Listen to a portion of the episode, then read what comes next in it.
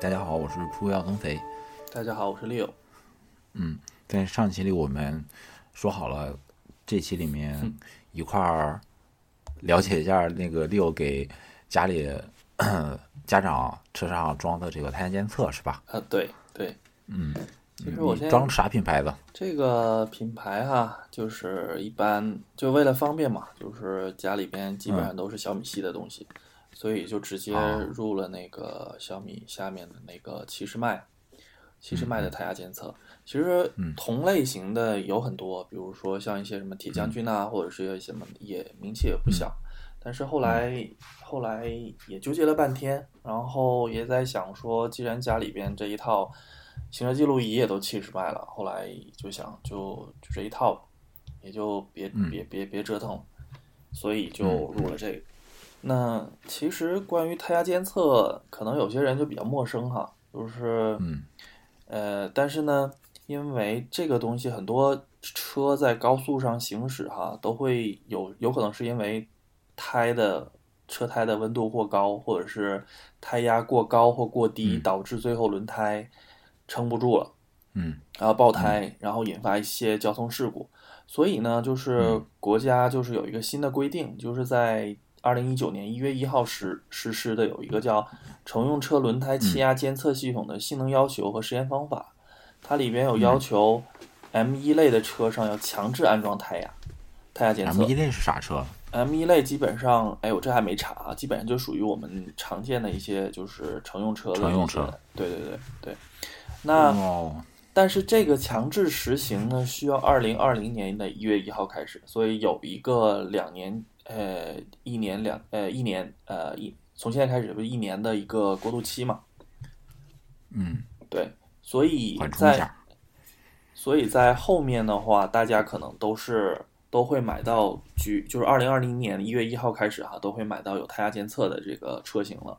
但是在这之前呢，呃，有一些车型可能就没有，就比如说像那个荣放的车型里边，它就没有配，全系都没有配。所以的话，为了安全呢，呃，我还是因为家是在东北嘛，冬天就特别冷，嗯，嗯，这个时候也要关心一下，到底是轮胎到底是什么样的状况。所以呢，就给给老爸入了一个这个。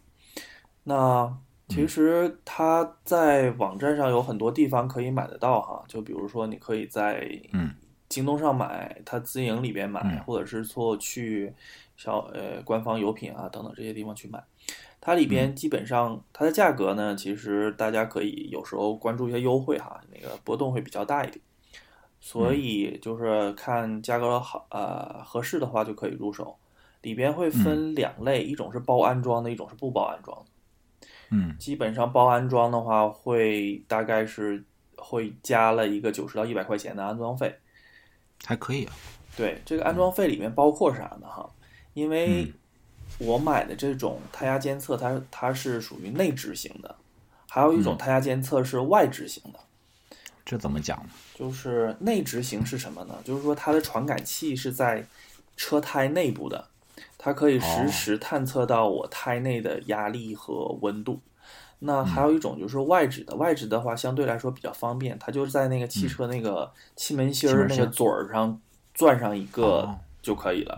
但这种的话就会就会有些人就觉得说，哎呀，这个容易丢，一是容易被偷盗，二呢是容易跑一跑的话，它就有可能拧的不好就松了，就直接就掉了，跑丢了。嗯。对，会有这种情况。嗯嗯，而且在外置的话，它它的一般的使用寿命稍稍微电池容量会小一点，使用寿命会会会小一点，大概也就是一两年这样的一个寿命。在车内的话可能会久一点，大概是三年三到五年，类似于这样的一个范围。对，那他们现在都采用了，不管是内和外置的，都采用了一个蓝牙通信。那它会有一个接收机，你可以摆在车里面任何部分。你你可以有一些是做成点烟器的样子，有一些是直接可以放在仪表盘上面，然后还有一个呃那个太阳能电池，随时可以自行补电。那基本上这就是胎压监测的一个形式。那嗯，整个呃，刚才我们不是说有讲分内置和外置嘛？外置的话相对来简单，自己可能就能操作了。但是对于内置的话，因为我我刚才讲那个传感器是放在车胎内部的，它其实要替换到、替换掉原来车胎上的那个气门芯儿、气门那个那个气气嘴儿，所以就要有一个操作，就要扒胎。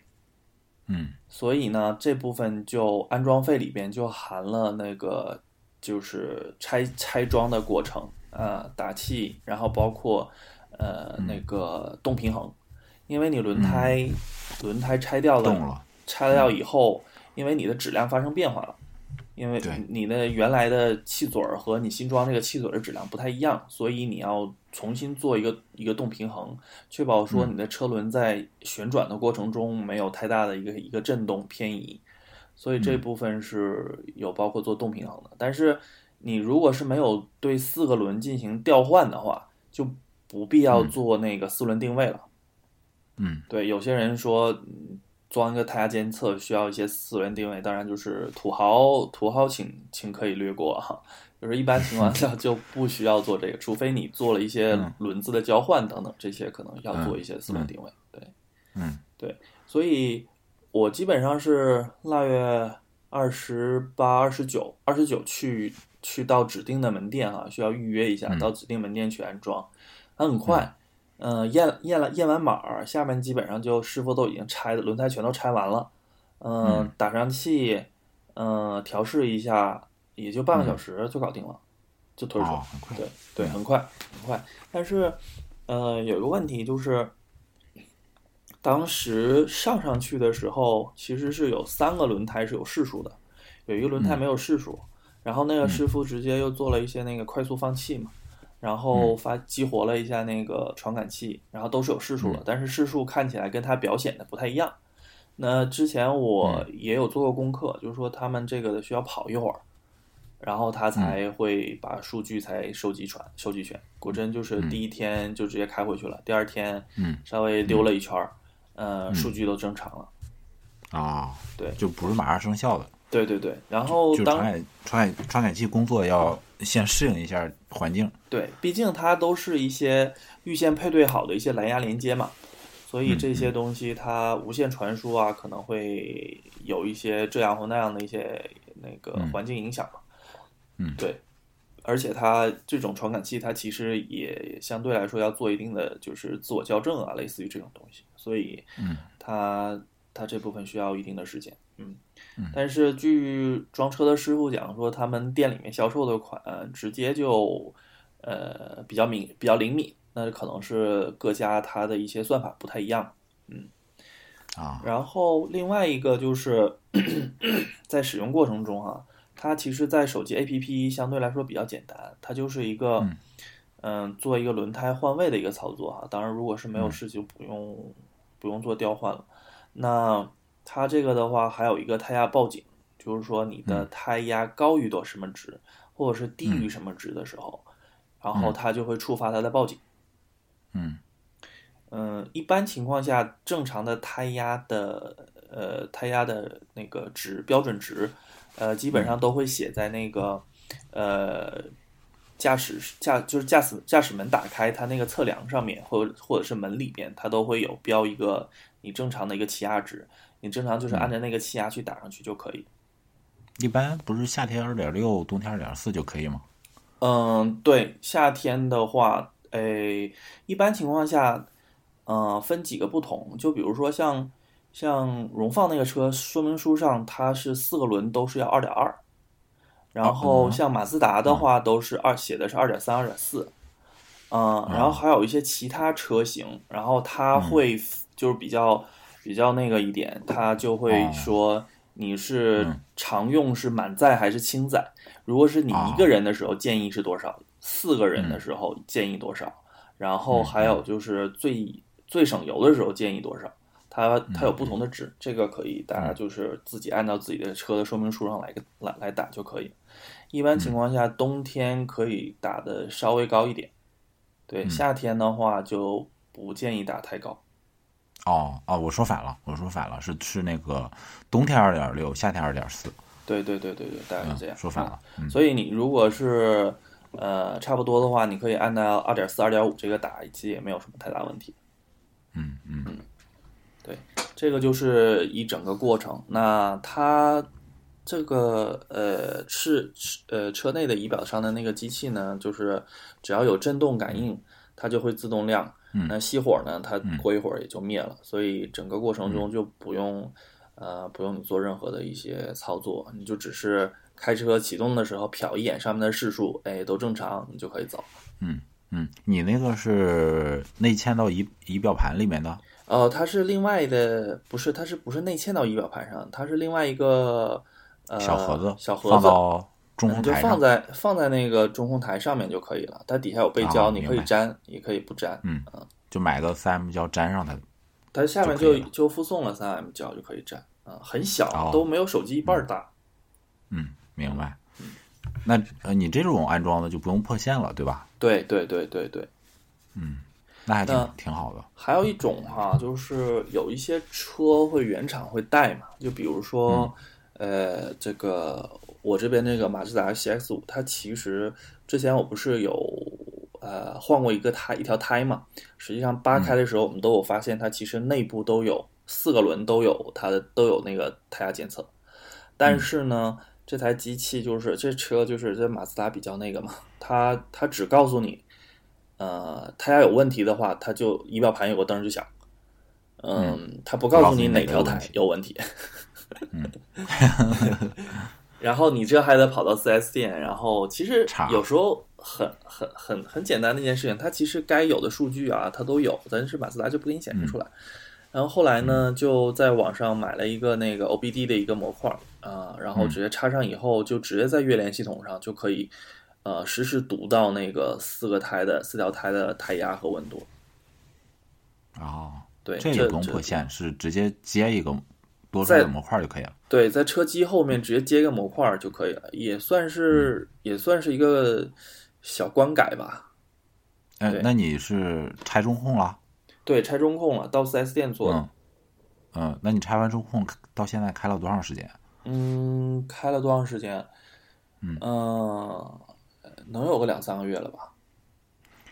那这个中控有没有异响？没有我比较关心这个问题。没有。哦那还可以，那还可以。那那说明那个一一个是你这个车做呃，它这个做工还可以，另外就是四 S 店这个活儿还行哈。对对对对对，嗯嗯嗯，那你现在这个家里呃父亲的这这台荣放嗯，也开了一段时间了，是吧？对，也开了一个过年了。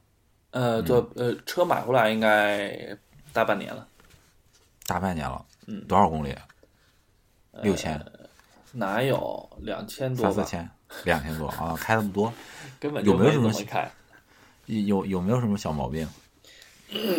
嗯，小毛病，啊，不能说没有，也是、嗯也应该是有，但是嗯不是那么明显。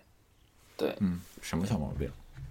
嗯，就比如说，嗯，我我想一下啊，就是，嗯，其实最开始的时候哈、是，哎，我之前不是也讲过嘛，就是它那个，呃，右侧的那个扶手台那个比较比较矮，啊，你的腿没办法靠。嗯然后刚开始的时候，我父亲还比较那个，他他说这车就这么设计的，这这么开就可以。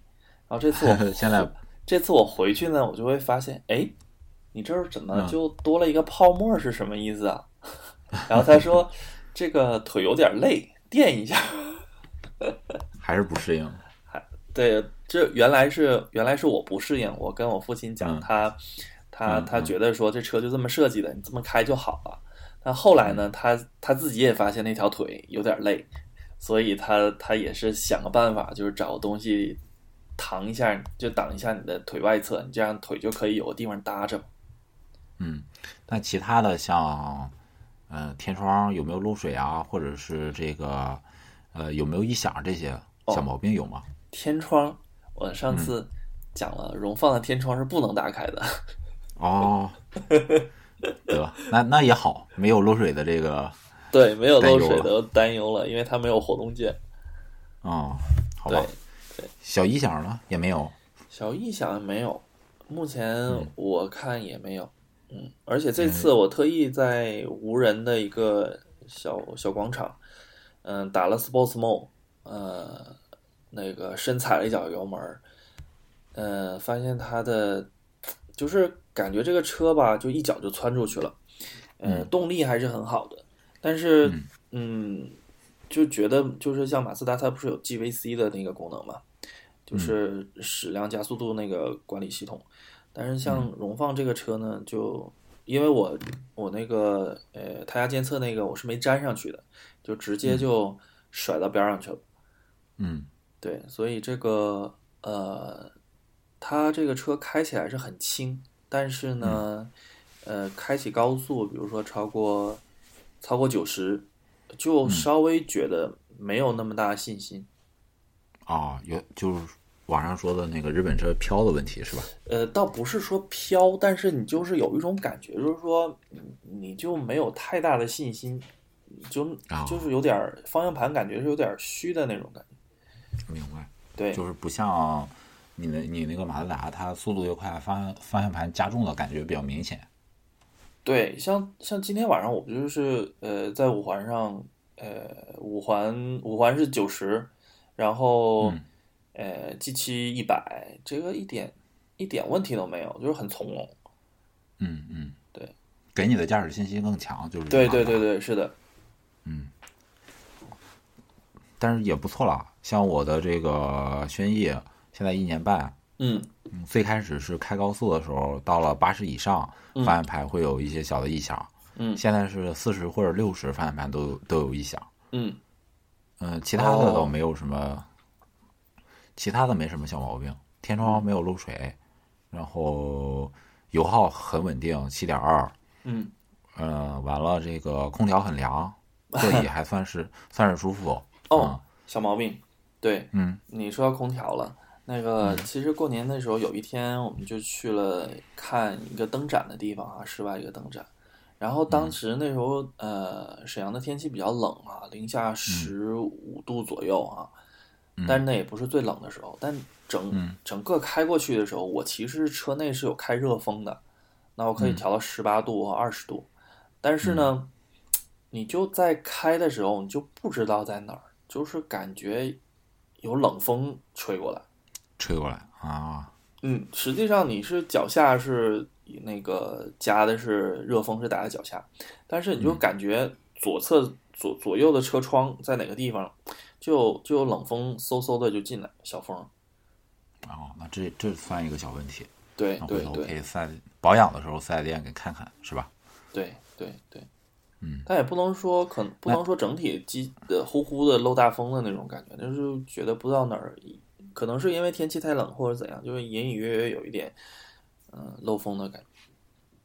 嗯，可以问问四 S 店，到时候对，这算这算一个使用上的这个小小毛小毛病嘛，是吧？嗯就不不影响整体用的。嗯，那你这个荣放啊现在油耗大概在多少？油耗八点五。嗯油耗基本上，像我父亲开车，他比较慢嘛，然后而且他也不上高速，就在室内开，大概可以开到就是九到十个油左右。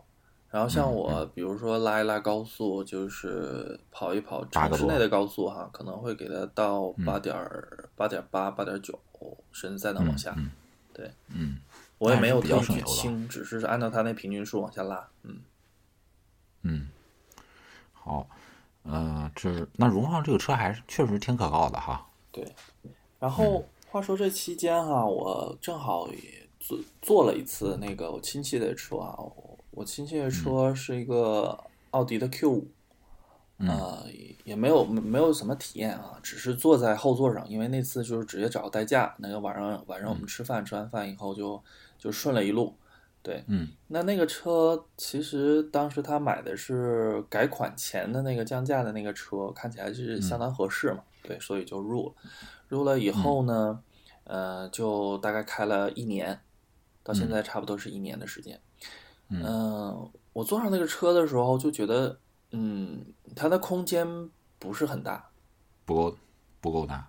对，不够大，没有，嗯。呃，也就是跟 CX 五的空间也就差差差不多。吧，嗯嗯。嗯。然后，但它那个车有一个很明显的一个问题，就是每次刹车的时候，它就我我没仔细听哈，因为也大晚上的，就是有一个刹车片滋滋作响。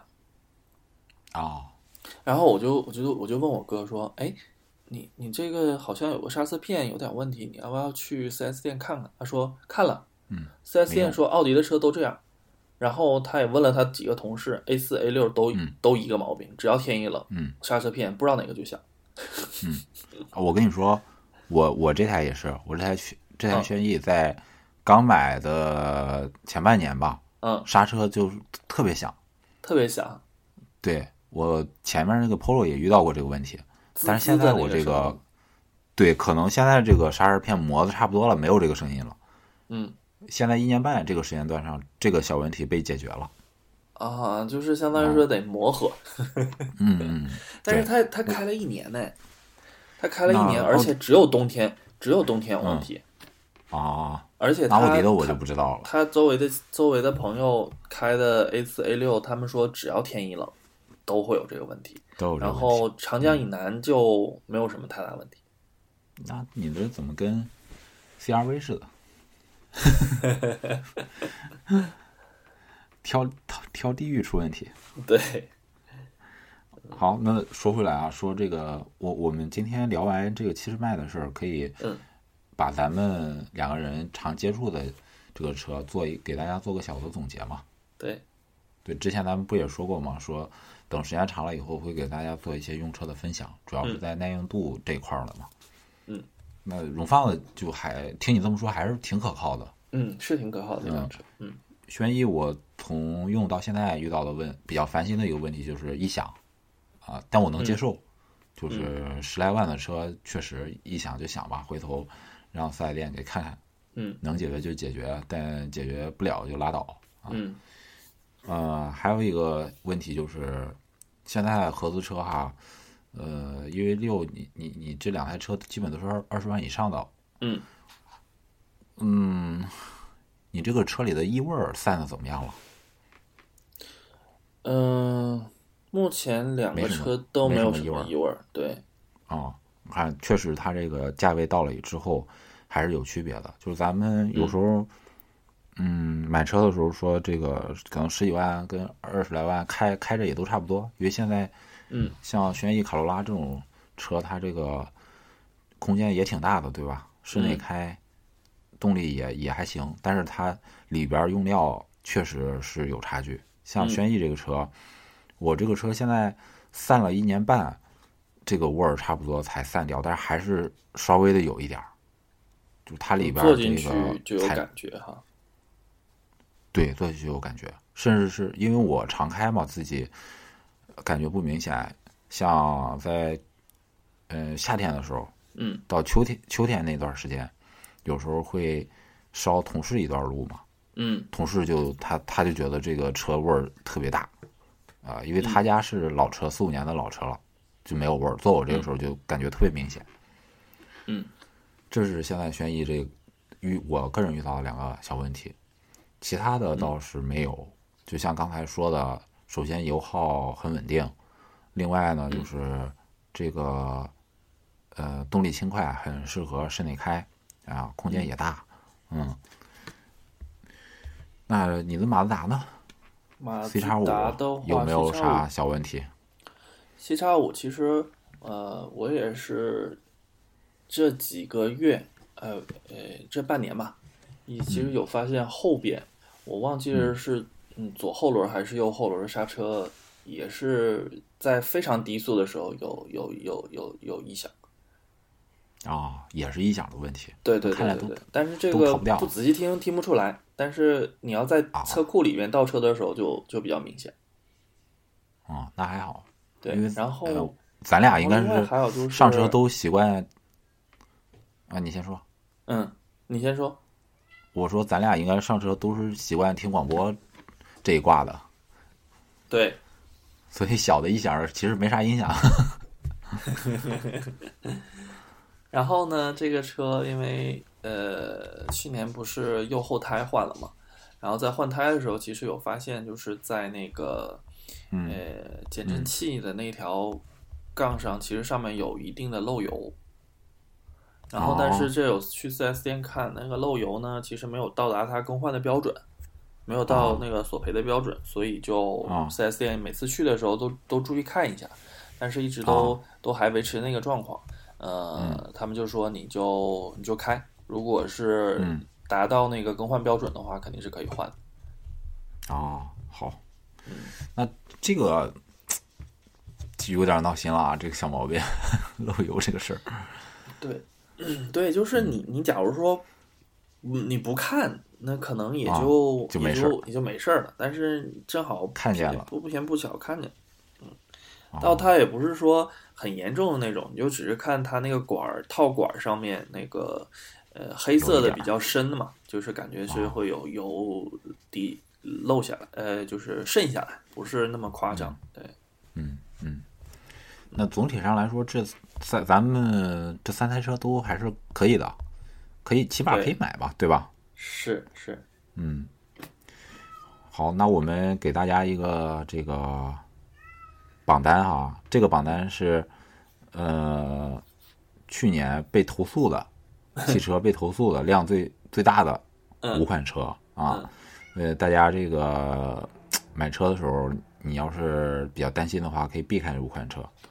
第一款是长安的这个 CS 七五，嗯，这个车你在网在网上搜的话，其实问题很多，呃，主要就是这个机油增多的这一块儿，嗯，机油增多这一块儿吧，就是它的这个召回方案又让用户吧不是特别满意，啊，甚至是有网上有很多这种用户。拉横幅的视频，嗯，这个还是挺闹心的，嗯，啊，这是第一位。那第二位是，呃，东本的这个 CRV 嘛，啊，这个跟上面这个一样啊，一个国产品牌机油增多，一个自主品牌机油增多，嗯，啊，不是一个啊，一个这个合资品牌自由自由这个机油增多，对，你看这个风水轮流转，以前是烧机油，现在是机油增多。完了，第三位就是法系的标致的这个四零八，标致四零八这个问题就比较复杂，呃，有那种轮胎开裂的问题，有减震器的异响的问题，有发动机各种故障灯故故障灯亮的问题，反正挺多的，不像上面这两个的问题就是比较集中。是，嗯，再往下就是我这个轩逸啊。我这个轩逸啊，这个轩逸主要的两个大的问题，一个是烧机油的问题，一个是这个它这个 CVT 变速箱的问题。嗯，啊，烧机油的问题，我曾经在保养的时候问过 4S 店的小哥，4S 店小哥说确实还有啊，那但我没有没有遇到，如果回头遇到也会跟大家分享。CVT 的问题，你平时会把机油机油尺拿出来看看吗？嗯，没有这个习惯。他不报警，我就不我就不看。就是用手机的习惯。对，对他如果呃仪表盘报警了，那肯定我就我就找四 S 店吧，让他给我处理。那不报警到这个保养到下个保养之间，我就正常开。反正到下个保养阶段，他就给我换机油了嘛，对吧？对，你只要在两个保养的这个期间，机油能撑住，我就觉得可以，我就可以接受。嗯嗯。啊，你要是这个区间之内撑不住，那我肯定要找厂家了。嗯嗯嗯嗯嗯，我是这么一个心态哈。哎，那插一句，你你会打你会把整个的这个呃一直开到它出保吗？还是说有其他的想法？你说在。它的保修期之内要不要全程在四 S 店保养？这是一个问题啊。第二个问题是说，你你这车会开开开到整个那个生命周期，不是说生命周期，就是说开整个它的保修周期。我会会提提前出掉。对，嗯，三年十万公里吧，那个是。对对，三年十万公里。那先说第一个问题吧。嗯。第一个问题就是要不要在四 S 店里保养？呃，嗯，我非常直接的回答说不要。为什么呢？因为在青岛，东风日产的这个整个四 S 店的管理，我觉得是比较落后的。嗯，落后是落落后在哪儿呢？首先，他的人员非常不专业。嗯上一次我的我的车不是被一个出租车剐蹭了一下吗？嗯然后我去修车，这个四 S 店售后的人员给给了我报价之后，呃，让我单独给他付钱，不让我去他们的这个会计啊，走正规的渠道去付钱还。有这种操作？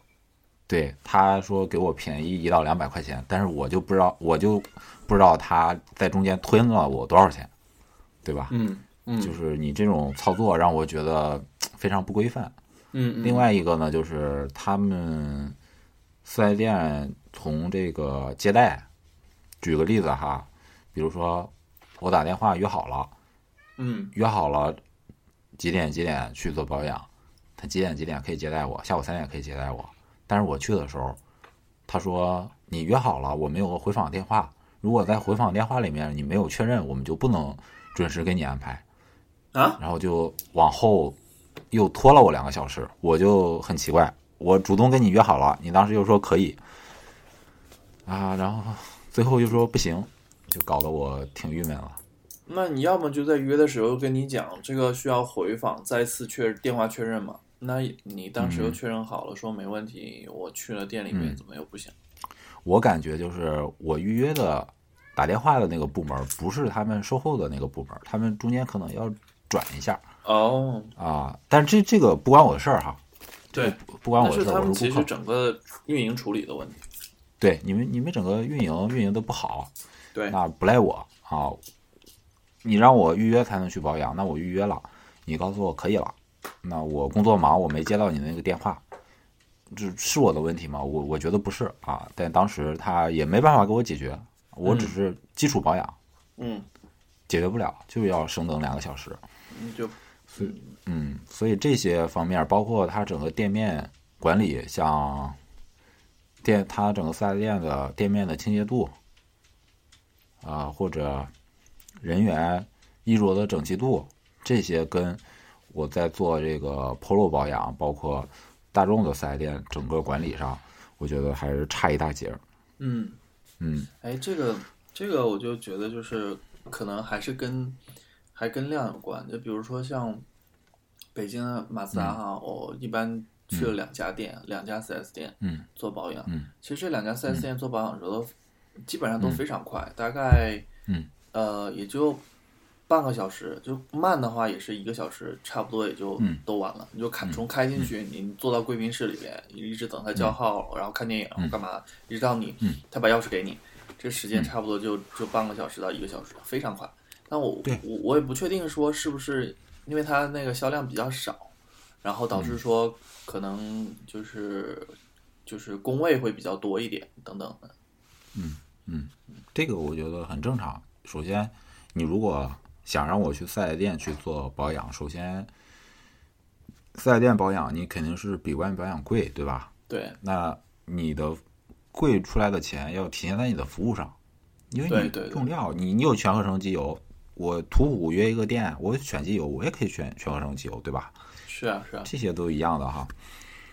你 你说你做一个基础保养需要多高深的技术能力吗？没有。你让你要真说，嗯我有摄像台，我我我都能自己保养，对不对？我不是对，现在都不想模块化了。对啊，那你四 S 店的服务跟外面的服务又差不多，那我干嘛花你这个贵的钱？嗯，我去途虎保养，我我做个预约，肯定准肯定准时接待我，服务还好，呃还便宜，对不对对，嗯。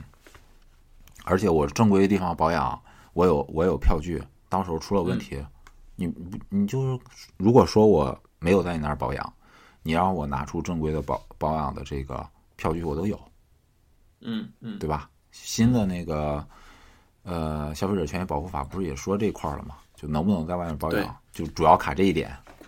这一点我又不我又不会去这个街边儿随那种随手搭个帐篷的小店，对吧？是的，所以这个问题我，我就对青岛这个有一家日产四 S 店比较失望，我就不打算去了。但是他不是赠送了我四到五次保养嘛，我就把它用完就完了。跑完跑完嘛，嗯对，用完就完了。完了，第二个问题是说这个车要不要开开三年，对吧？对，嗯，情感上是不想开三年。那个，你如果说钱包够的话，谁不想换呢？对不对？嗯对对嗯对对，但是现在的问题就是什么呢？嗯，我换什么车比较好嗯啊？就不太能找到比较合心意的车。嗯嗯嗯，首先呢，还是个人不是特别喜欢 SUV。对，嗯，试驾过这个 CHR 也比较失望嘛。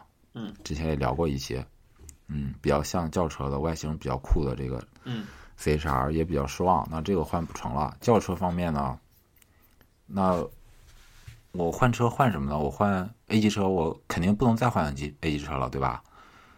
嗯我换 B 级车，换 B 级车，凯美瑞前脸不喜欢，雅阁有问题，嗯然后 阿特兹现在还没有换代，嗯，马自马自达三国外不是马上要上了吗？对那跟着阿特兹肯定也也会换代，也会上嘛。对，那我我我又又不能四九年入国军嘛。嗯，迈腾和帕萨特就非常公务员，非常嗯就是嗯这这不像是不像是老百姓开的车，感觉也没有啥个性啊嗯，也不喜欢。那 B 级车这一块儿就挺尴尬的。还有一个点就是，咱俩不是聊过吗？说车位的这个问题。对，我现在是每天玩找车位的游戏，找到车位就能停，找不到车位就不能停。嗯嗯，所以在现在这个车空间够，但是车长只有四米六嘛。嗯 B 级车现在基本都是四米八、四米九对，啊。我录完了之后，这个车位是个大难题。对，嗯，另外一点就是，你要说考虑这个成本，比如说换双呃换双擎，换这种混动车，嗯嗯，插电混动不考虑，没有牌儿的压力，对吧？对，啊，没有，再就是没有桩，所以不考虑插电混动，那就考虑丰田的油电混合嘛。嗯这种混合，嗯，刚才说了，凯美瑞这个前脸不是特别能接受，嗯，再就是车太大，那雷凌的双擎和卡罗拉的双擎都还没有换代，嗯也是一个四九年陆国军的这么一个事儿啊。那新出来的车还不知道怎么样，好纠结啊。对，所以现在一个是你要说硬要换车嘛也可以，但是没有一个特别让自己心动的这么一款车出现，嗯嗯，那很有可能就开下去了。嗯嗯嗯，都要见看看时机呗，对不对？对，看时机，如果能开三到五年，那个时候有比较好的车出现的话，也可以考虑换。嗯嗯，但前段时间我去试了一下博瑞的这个记忆，就是吉利旗下的一个混动的混动的吗？对对对对，带四十八伏轻电机的哦，啊、油电混合的这么一个车，但它的发动机是一个三缸的发动机。嗯另外呢，这是吉利第一次上这样的技术，呃，所以还有一些不确定性的这种因素。嗯嗯，那等下期可以聊聊试吉利的这个感受。嗯，总体试驾感受是特别特别好的啊，详情嗯咱们可以在下期里去聊。OK，嗯好，那就稀稀拉拉闲扯了很多哈，是啊，这期就跟大家说再见了哈 OK 拜拜。拜拜。